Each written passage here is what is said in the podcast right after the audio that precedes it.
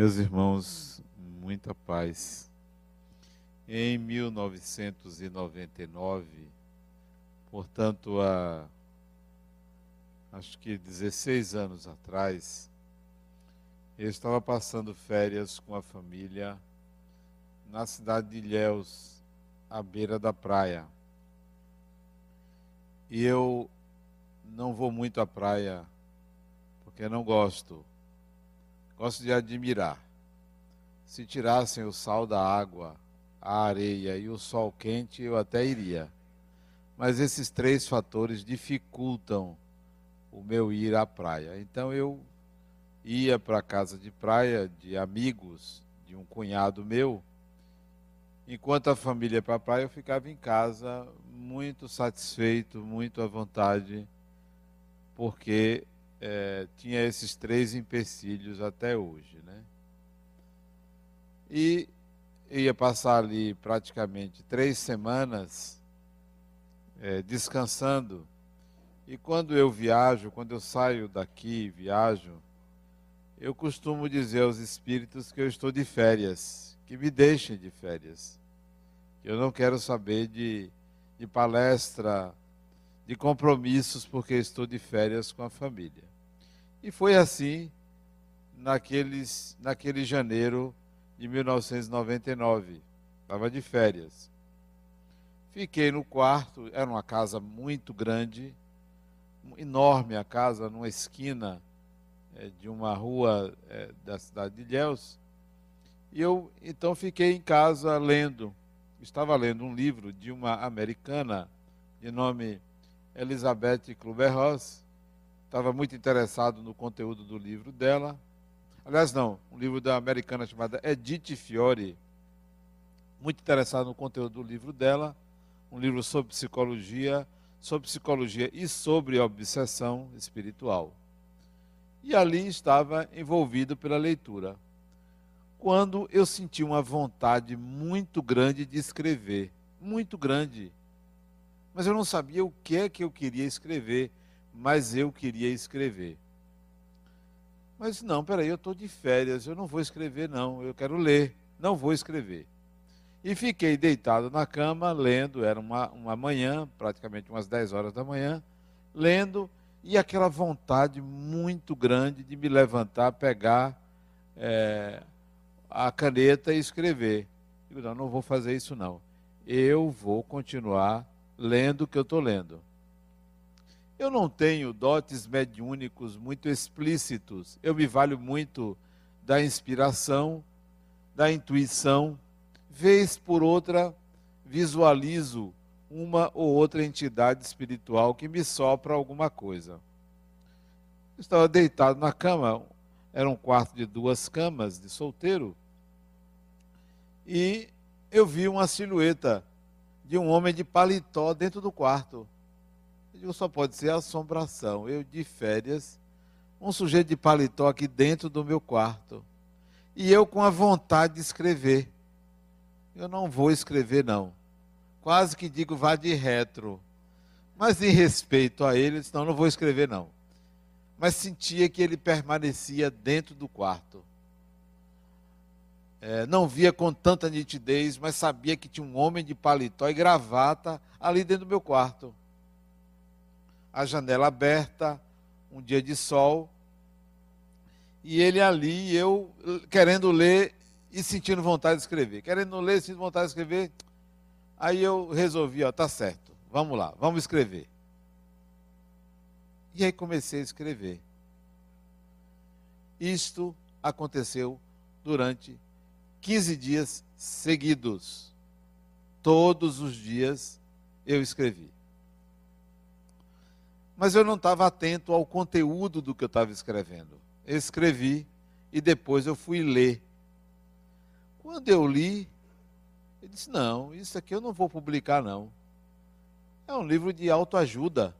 Eu escrevi um livro de mais de 200 páginas em 15 dias de autoajuda.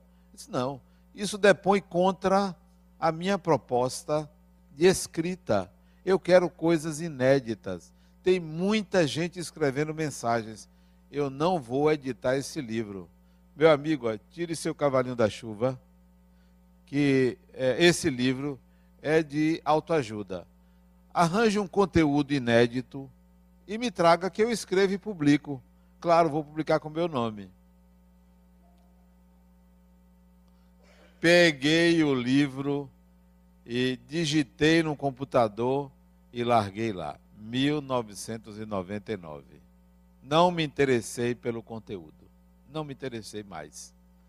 Porque não que eu queira fazer diferente, mas quando eu comecei no movimento espírita, jovem, adolescente, me lembro exatamente do pensamento que me veio à mente. E o pensamento foi assim: olha, você vai se lançar para fazer palestras, emita sua opinião. Não deixe de ser você. Então eu lia os livros espíritas e quando eu fazia palestra, eu emitia minha opinião sobre o que eu achava. Dizia, olha, tal autor fala isso, tal autor fala isso, mas eu, Adenauer, penso assim eu me lancei dessa forma. Até contra uma tendência do movimento espírita de você não emitir opinião, de você repetir o que você leu. Nunca foi a minha proposta. Então, quando o espírito vem e me apresenta um livro de mensagens iguais a que todo mundo escreve, eu não gostei e abandonei aquele livro. Nunca mais me ocupei, ficou guardado lá. O ano passado, um amigo meu soube dessa história, disse, Adenal, você quer me dar aquele livro para eu editar? Eu, Rapaz, o livro não presta, não é bom. Disse, Mas eu quero editar, deixa eu ler. Aí eu dei para ele ler, ele leu. Resultado, ele publicou o livro Valores do Espírito. Esse livro foi editado agora em São Paulo com aquele conteúdo, porque ele gostou, mas eu continuo sem gostar. E em março, mês que vem, nós vamos lançar esse livro aqui a contragosto do autor. Mas como? Eu dei o livro para ele, eu cedi os direitos autorais para a editora dele lá em São Paulo, a Boa Nova, e ele me pediu que eu lançasse aqui, e eu vou lançar no dia 12 de março, aqui uma quinta-feira, o livro Valores do Espírito, que vocês vão ver que destoa um pouco do meu habitual de falar e de escrever, porque é a proposta de alguém que eu não sei quem é, não me disse o nome, então a autoria sai a minha autoria. Se vocês tiverem, curiosidade de ler, é só adquirir, eu autografarei no dia 12 de março. 12 e 14, porque eu vou lançar na quinta e no sábado, com, como é de costume eu fazer. Isso também vale a respeito da influência dos espíritos em nossa vida. É muito fácil para mim distinguir que aquela ideia não me pertence. É muito fácil perceber que eu não penso daquela maneira. Ora, se eu não penso daquela maneira e a ideia está sendo construída na minha mente, é claro que isso vem de outra pessoa. Como é algo constante, persistente, então não pode ser um pensamento meu de inspiração ou um pensamento que venha do meu inconsciente, porque é algo que é como uma cachoeira ou é como um rio caudaloso que a ideia vem, permanece é, é robusta, ela se amplia.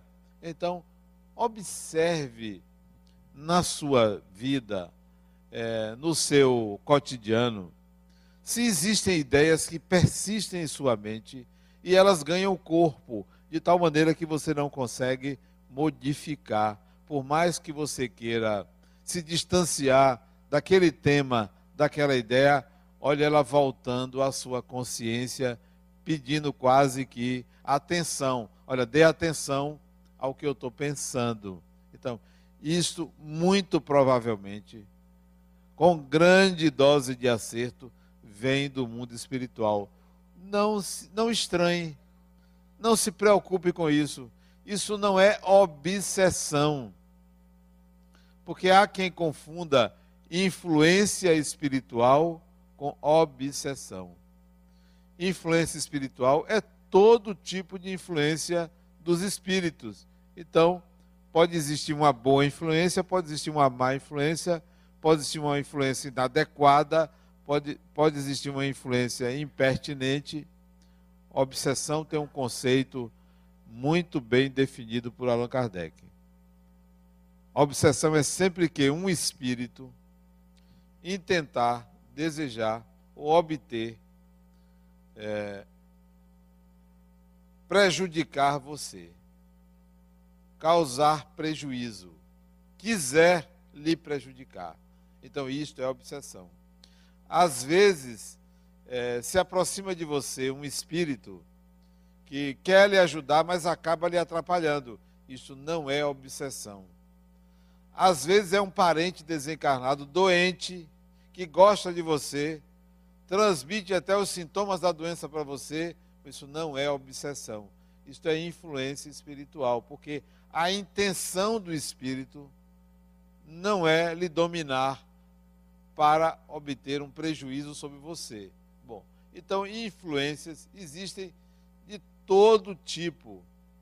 Quando essas influências elas persistem, quando elas acontecem na vida de uma pessoa, trazendo uma certa crise, uma certa dificuldade no pensar, pode ter certeza que isto é positivo, muito positivo. Por que é positivo?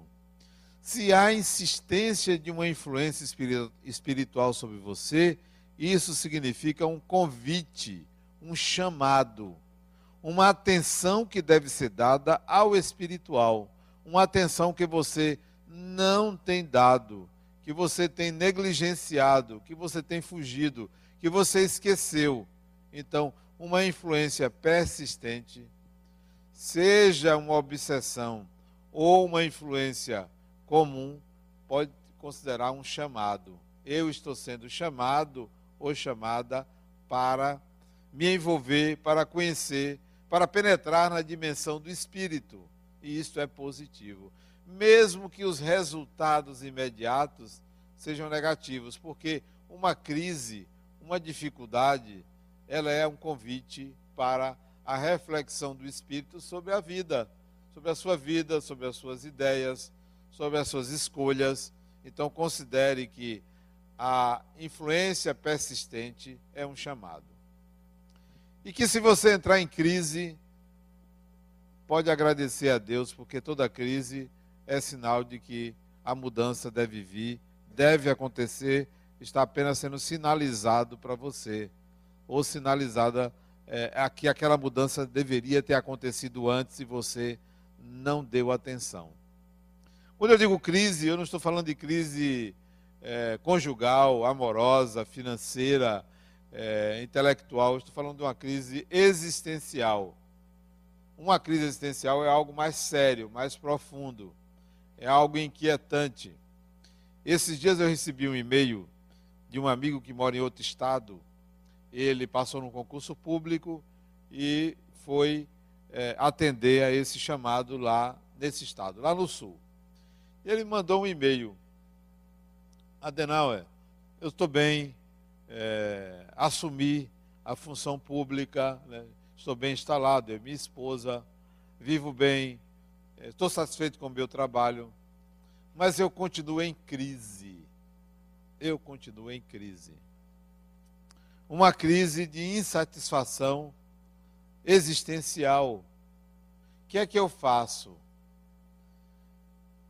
Eu assumo uma mudança agora, ou eu vou viver na minha rotina, eu vou esperar essa crise. Quanto tempo dura essa crise? Então eu respondi a ele, Fulano, que bom que você está em crise. A crise não é profissional, a crise não é amorosa, a crise não é financeira, ele ganha muito bem. Ele está muito bem ao lado da esposa dele, que estuda, que tem a mesma profissão dele. Não, a questão é existencial, é qual é o sentido da minha vida? Para que é que eu existo? Quem sou eu? Algo profundo, ele disse. Ora, não tem espírito que resolva isso. Não tem. Não tem mentor que dê jeito. Não tem saída para isso senão um mergulho profundo na questão existencial. Qual é a finalidade da minha vida? Você tem que ter uma finalidade para a sua vida, mas não uma finalidade imediata. Para muitos, a finalidade da vida é brincar o carnaval. Para outros, a finalidade da vida é ter poder, é ter prestígio, é ter notoriedade. As finalidades são muitas. Tem gente que a finalidade da vida é ter um bem material, é ter um amor, é ter um companheiro. Quantas pacientes me dizem, Adenauer, me arranje um marido. Eu vim aqui para resolver isso. Quer dizer, coitada, né? Não sabe de nada, inocente, né? Me arranje um marido. Como se isso fosse a questão crucial da vida da pessoa. Certamente não encontrou um sentido para a sua existência e transfere para estar ao lado de alguém. Né? Então, essa crise não é uma crise que venha a ser resolvida por uma religião.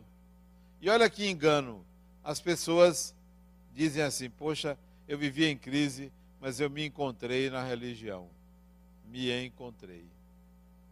Eu agora pratico tal religião. Não importa se é espírita, católico, budista, evangélico, não importa. Não, a religião não é a solução para o encontro do sentido da vida. A religião é um caminho, como muitos podem ser os caminhos. Os caminhos não são simplesmente religiosos. Os caminhos vêm da descoberta de quem é você, de você se descobrir é, diferente, singular de qualquer outro ser humano. O que em você é diferente de qualquer outra pessoa. Você só vai encontrar o sentido da vida quando você descobrir a diferença. E não pense que a diferença está na estética, no nome, na educação que você teve. É algo muito mais específico, muito mais detalhado, muito mais profundo, muito mais especial. Porque Deus não fez clones. Não somos iguais.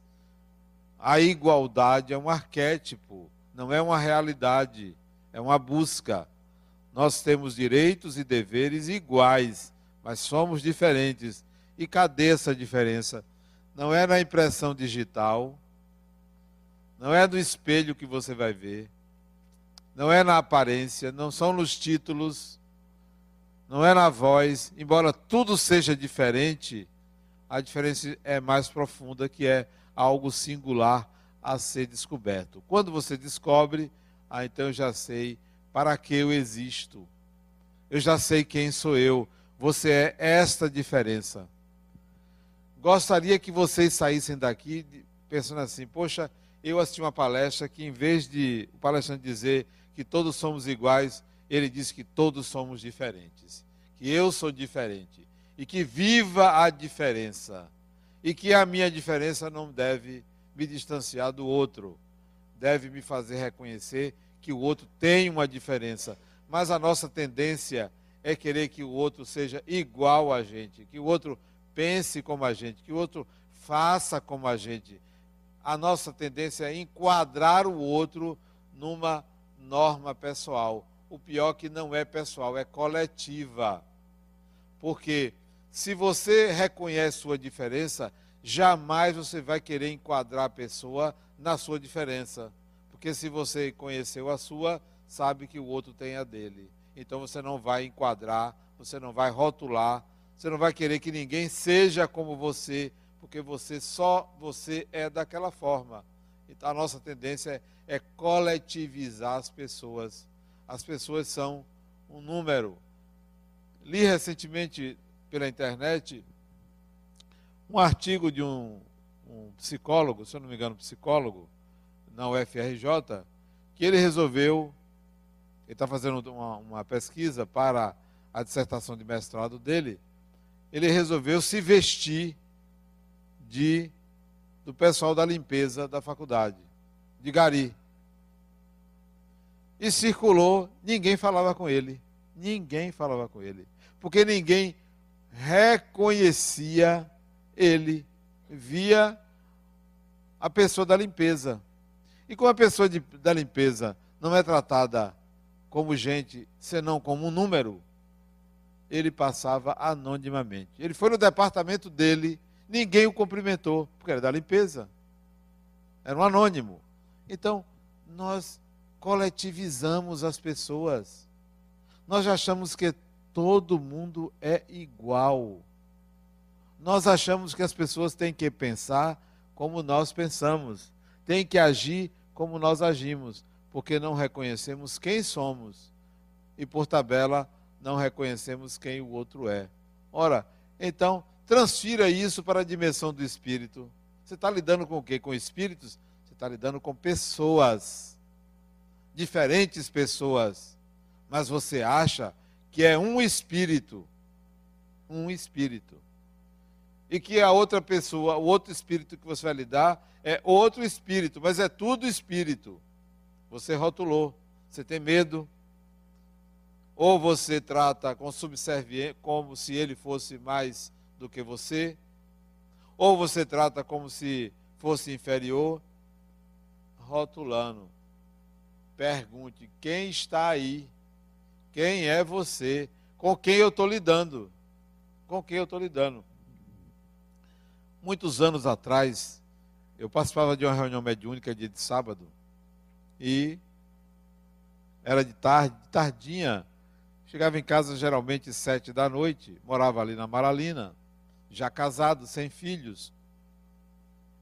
E eu me lembro que eu cheguei em casa, tomei um banho e fui assistir televisão, mas minha esposa. Digo, minha atual esposa, desde aquela época é minha atual esposa. Eu sempre digo a ela que ela é a atual esposa. Eu aprendi isso com um amigo meu. Essa é minha atual esposa. Eu estou assistindo televisão, da mesma forma que eu senti aquele sujeito no quarto lá em Ilhéus, tinha um sujeito em pé na sala de televisão, assistindo televisão comigo e minha esposa. Olha. Isso chama-se falta de educação. Não foi convidado para estar ali. Entrou, quer dizer, me acompanhou da reunião e estava ali. Aí eu perguntei à minha esposa: Você está vendo? Ela, Deus me livre, né? Ela era muito católica naquela época. Hoje menos, né? Vem ao centro e tal. Deus me livre. Depois tem um sujeito aí, pé, aí do seu lado aí, assistindo televisão com a gente. Aí eu me levantei e disse, meu amigo, dá licença, você pode ir embora, porque aqui é minha casa. Eu estou na minha casa, eu não lhe convidei, não sei quem você é, por favor, saia. Esse foi mais educado. Mal educado porque entrou, mas foi educado porque ele resolveu ir embora. Não ficou ali. Sabe por quê? Porque é uma pessoa eu vou tratar como o quê? Como um obsessor? Como um mentor? Não. Mal educado, porque não pediu para entrar. Podia ter da porta perguntado: posso entrar? Claro que ia dizer não. Por isso que ele entrou. Mas saiu. Então, espíritos são pessoas. O que é que uma pessoa dessa pode fazer contra mim? Nada que eu não mereça. Nada que eu não mereça. Como eu sei que eu sou merecedor de muita coisa boa, então não me preocupo quem quer fazer coisas ruins contra mim, porque só vai fazer se eu merecer. E tem mais: se quer fazer algo ruim contra mim, porque eu acho que eu sou merecedor só de coisa boa, eu vou reclamar com Deus. Vem cá, está mandando coisa ruim para mim, então deve ter algo de bom que vem depois. Aí eu aceito. Mas não porque um espírito quer me fazer mal nenhum espírito tem o poder de fazer mal a ninguém, nenhum, a ninguém. Se faz é porque há um merecimento. E se não fizesse por merecimento, a vida lhe encarregaria de viver uma experiência que você considerasse negativa, que teria o mesmo efeito do que o espírito intentaria fazer. Então, trate os espíritos como você trata as pessoas, porque são pessoas, não são números não são, não devem ser rotulados como se fosse uma mesma coisa. Nós coisificamos os espíritos. Nós os tratamos como se fossem de fato um padrão, como se seguissem uma regra. Não, são pessoas. São barrigudos, carecas, são mulheres, são homens, são negros, brancos, amarelos, são de todo tipo. Bom, e as intenções? Todo tipo de intenção, todo tipo. Intenções boas, intenções de aprender, intenções ruins, intenções de ajudar, intenções de colaborar, intenções de observar, todo tipo. Ora, se você anda na rua e você é uma pessoa conhecida, você vai ser observado por muita gente. Você vai deixar de andar na rua porque as pessoas te observam? Então, eu não vou deixar de circular porque tem espírito me observando. E observam sim. Até a nossa intimidade. Observam. Mas, a, aliás, uma pessoa me perguntou, como é, como é que eu faço? Quando eu estou fazendo sexo com minha mulher, será que tem espírito no quarto? Esse o que é que tem? Não deve ter. Mas vem cá, você está fazendo alguma coisa errada? Você está fazendo alguma coisa que nenhum ser humano faz? Tudo bem que é sua privacidade. E ali só entra se houver uma, uma permissão de ambos, do casal. É nem se um permitir, os dois têm que permitir. Mas não se preocupe, porque tudo que o ser humano faz é humano. Não tenha vergonha de você. Então, se um espírito lhe vir numa situação de intimidade, eu vou perguntar: vem cá, que prazer é esse? Não lhe convidei, pode se retirar, mas não por vergonha, porque eu não tenho vergonha de nada que eu faço. Ou vocês têm vergonha do que fazem, como seres humanos, seja se alimentar, seja sexuar, seja trocar de roupa, seja fazer higiene. Qual é o problema de um espírito estar presente? A mim não causa nenhum problema. Só não quero que participe. Não quero que participe, não foi chamado, né? E nem a minha intimidade pertence a nenhum espírito, mas não por vergonha. Então, não rotulem os espíritos, não os vejam como números, mas sim como pessoas. A sua casa em geral, em geral, é frequentada por espíritos familiares, familiares desta encarnação ou de outras encarnações. Mas não pensem que isso é uma coisa que eles estejam ostensivamente querendo ser vistos. Ostensivamente querendo que vocês saibam que eles participam. A maioria faz anonimamente. Por quê? Por causa do preconceito. Porque nós encarnados não lidamos com os espíritos com naturalidade, lidamos com surpresa, lidamos de uma forma afetada, lidamos como se fosse um, um vulto, uma sensação, como se fosse uma coisa desagradável. Então a maioria dos espíritos agem silenciosamente se querem lhe ajudar, o fazem silenciosamente. E se querem prejudicar, muito mais silenciosamente atuam.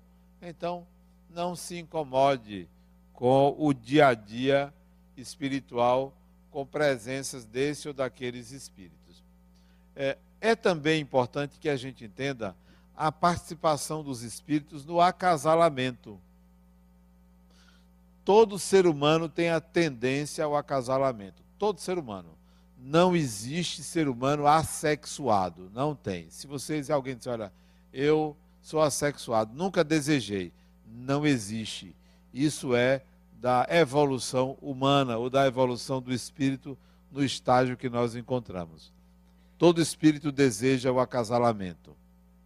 Pode reprimir, pode adiar, pode é, antecipar, pode deixar em banho-maria, mas a tendência ao acasalamento é um arquétipo. Os espíritos participam disso? Participam. Como? Vamos admitir que você reencarnou e um grande amor da sua vida não reencarnou. E você se vincula àquela pessoa. O seu coração está vinculado àquela pessoa de outra vida.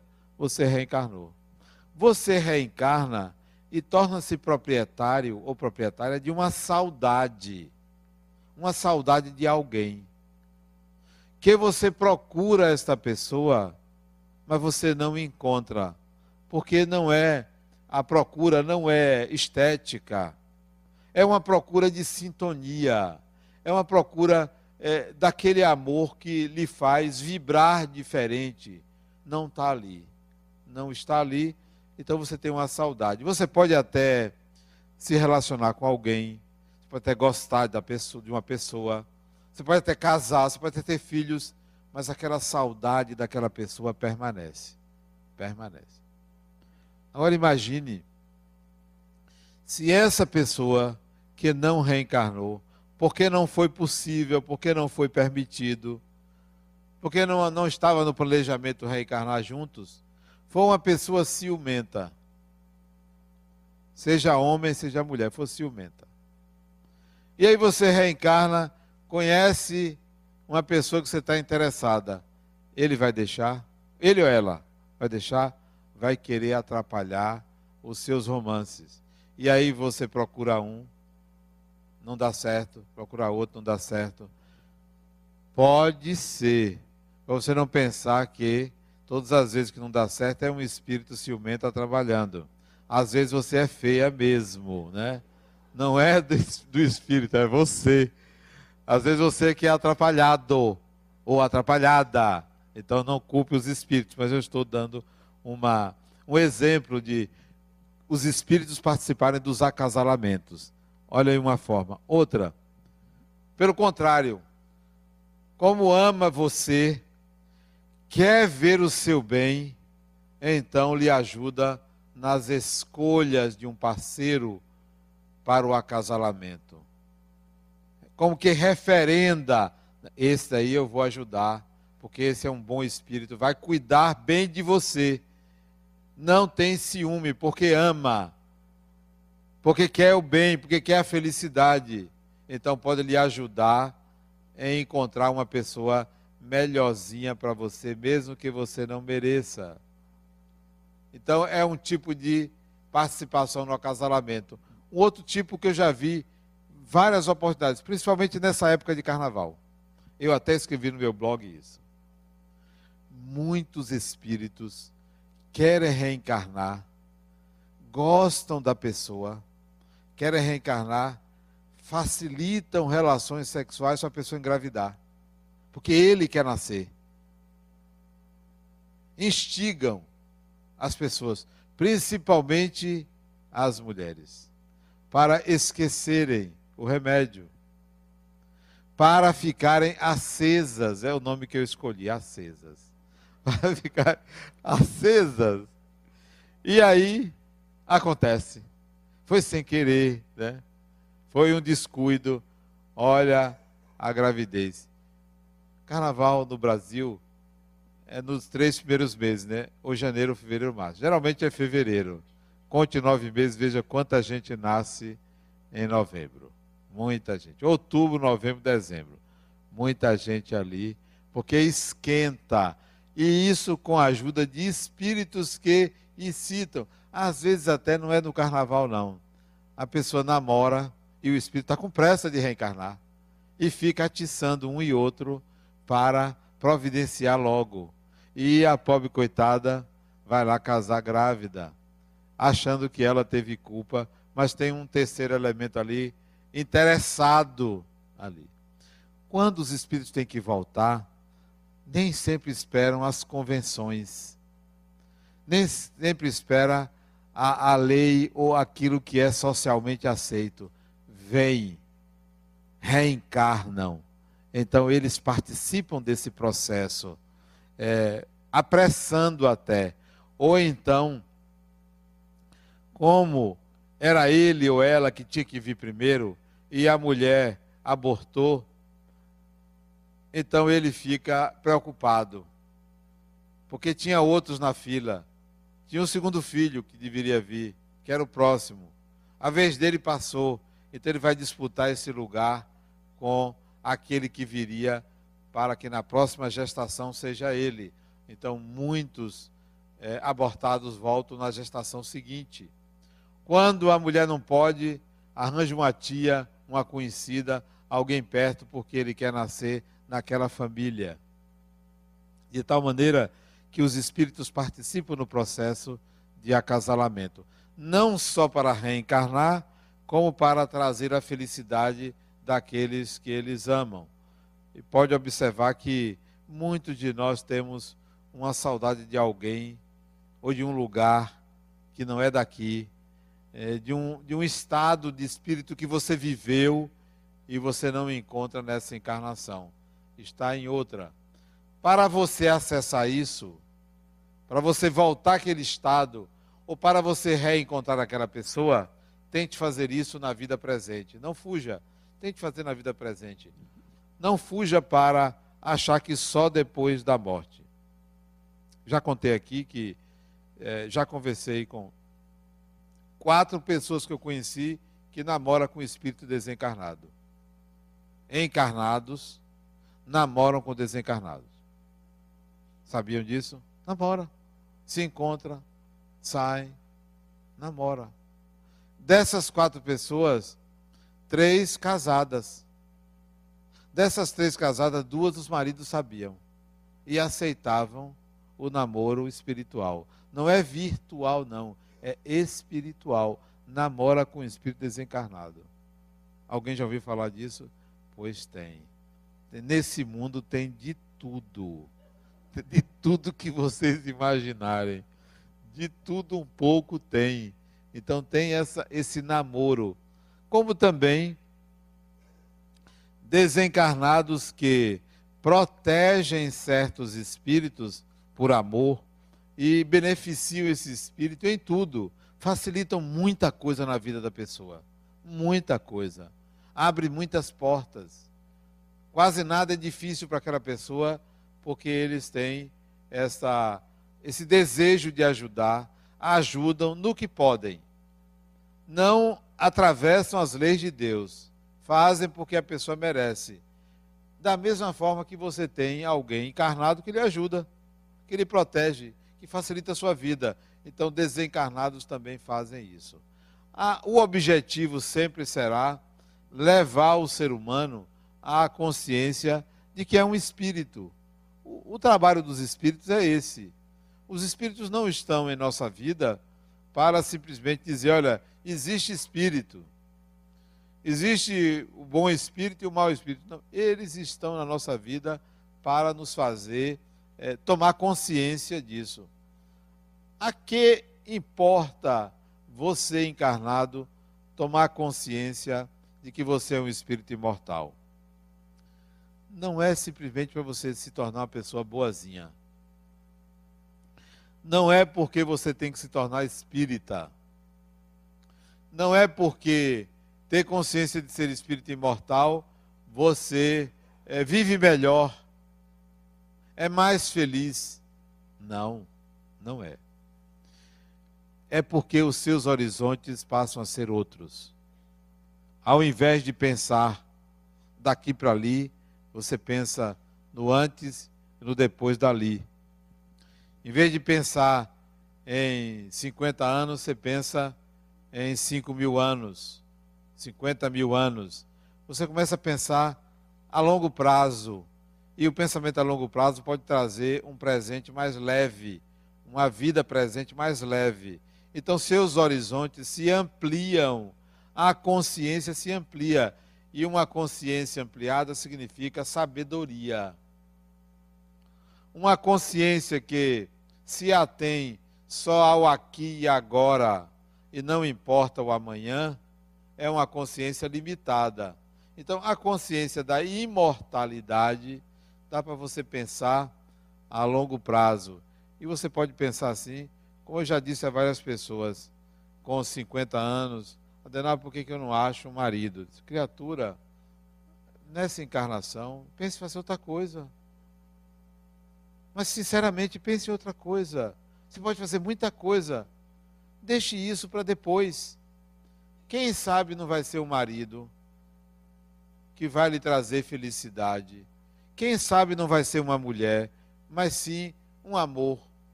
Porque às vezes a gente quer um, alguém com gênero, alguém de carne e osso, e pode ser um amor. O amor renova, o amor traz felicidade, traz disposição. Então, Pense a longo prazo. Você tem quantos anos? 50 anos? Vamos dizer que você tenha mais 40 anos de vida. Pegue esses 40 anos, invista em você, cuide de você, mas não cuide para alguém. Cuide de você. Você pode sair dessa condição que você encontra de carente, eterna carência, eterna oferecida ou oferecido. Aqui tem um oferecido. Eu noto que ele anda paquerando todo mundo aqui. Ele hoje não está aqui, não. Ele veio para cá para ver se ele arranjava alguém, porque ele está encalhado. Ele já passou por uns quatro ou cinco casamentos, namorada umas 20, e ele circula aqui. Eu tenho notado ele, teve uma vez que eu disse a ele, fulano, você é oferecido. Mas parece que as mulheres aqui, que eu noto aqui, já estão já de olho nele, porque ele é oferecido demais, né? ele quer pegar todo mundo. Então, quer dizer, você pega mal para você ser uma pessoa oferecida. Que tal você ter alguém do seu lado porque ele conquistou e não porque você se ofereceu? Então, que tal você pegar os anos da sua vida e, e aplicar de outra forma? A vida não é mais rica ou menos rica porque você está com alguém do seu lado numa relação formal, numa relação de contrato. Não, nem sempre. Às vezes você co consegue um aprendizado muito maior nas relações não formais, nas relações não convencionais. As não convencionais, elas parecem ter uma riqueza maior, uma oportunidade maior de você transcender, de você perceber algo diferente. Eu tenho relações não convencionais, relações até espirituais, que eu não conheço a pessoa, mas eu sei que nós temos uma relação. Nós trocamos experiência, nós trocamos conhecimento, só não temos uma relação é, material, porque não é necessário, porque nem sempre isso é necessário. Ela pode ser muito mais rica. Você pode até dizer assim, mas não é porque você tem, é porque você tem uma costela do lado. Sim, mas muitas vezes a relação com a costela do lado, ela preenche objetivos diferentes da relação que você tem com o espiritual. São objetivos diferentes, são propostas diferentes. Diga a vocês que a relação é, material, a relação de, de marido e mulher, é uma relação maravilhosa, ótima. Não é contra a evolução, mas existem outros tipos de relação que você pode crescer bastante, que você pode aprender muito, que você pode dar um salto de qualidade na sua vida. Bom, então, os espíritos eles participam das nossas relações, mas sempre com o objetivo de nos trazer essa consciência da imortalidade. Consciência que deve estar presente não apenas na prática religiosa. A consciência de ser espírito imortal deve estar presente em todas as dimensões da sua vida, em tudo que você faça. Eu sou um espírito. Eu estou aqui como um espírito. Minha função é uma função de natureza espiritual estando encarnado, mas não é uma postura sacerdotal, não é uma postura de querer convencer ninguém disto, é um sentimento íntimo, é algo interno que extrapola os limites da, é, da experiência religiosa, porque está presente nas experiências da sua vida. Então, tenhamos mais, é, mais observemos mais a nossa relação com o espiritual. Vamos tentar fazer relações pessoa a pessoa. Quem está aí? Essa é a pergunta. Quem é você? Pense sempre que é uma pessoa que tem alguma relação com você. Muita paz.